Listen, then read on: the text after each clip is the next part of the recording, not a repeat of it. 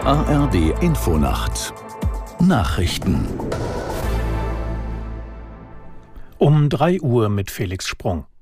Donald Trump darf im US-Bundesstaat Colorado nicht bei den Vorwahlen zur Präsidentschaft antreten. Das hat das oberste Gericht Colorados entschieden. Aus San Francisco Nils Dumps.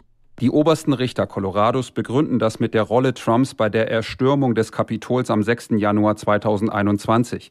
Sie beziehen sich auf den 14. Zusatzartikel der US-Verfassung. Dieser schreibt fest, dass niemand ein öffentliches Amt ausüben darf, wenn er an einem Aufstand gegen die Verfassung beteiligt war. Verurteilt ist Trump deswegen bisher aber nicht. Die aktuelle Entscheidung bezieht sich nur auf den Bundesstaat Colorado. Dort ist Trump nun vorerst von den Vorwahlen der Republikaner ausgeschlossen und dementsprechend auch von den Präsidentschaftswahlen.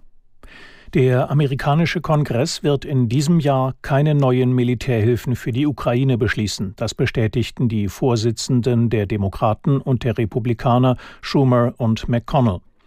US-Präsident Biden hatte den Kongress um neue Hilfen für Kiew in Höhe von rund 61 Milliarden Dollar gebeten. Die Republikaner im von ihnen geführten Repräsentantenhaus blockieren die Hilfen. Sie verlangen im Gegenzug, dass die Biden-Regierung mehr gegen illegale Migration unternimmt.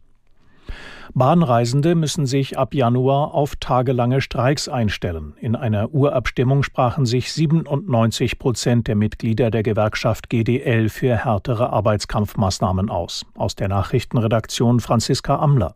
Über Weihnachten und Silvester soll Ruhe herrschen. Allerdings könnte es danach für Bahnreisende ungemütlich werden. Mehrtägige Streiks sind möglich. GDL-Chef Wieselski sagte, der nächste Arbeitskampf werde, Zitat, kräftiger, länger und härter. Streiks sollen aber mindestens 48 Stunden vorher angekündigt werden. Die Tarifgespräche zwischen GDL und Bahn sind festgefahren. Zentraler Punkt ist die Verringerung der Arbeitszeit für Schichtarbeiter.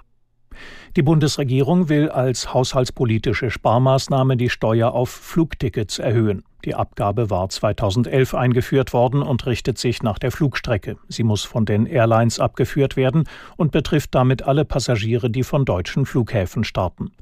Zuvor hatte die Ampel erwogen, eine Kerosinsteuer auf innerdeutsche Flüge zu erheben. Das ist einem Sprecher zufolge nun vom Tisch.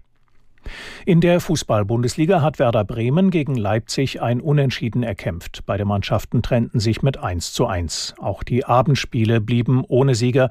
Dortmund trennte sich 1 zu 1 von Mainz, Hoffenheim und Darmstadt spielten 3 zu 3.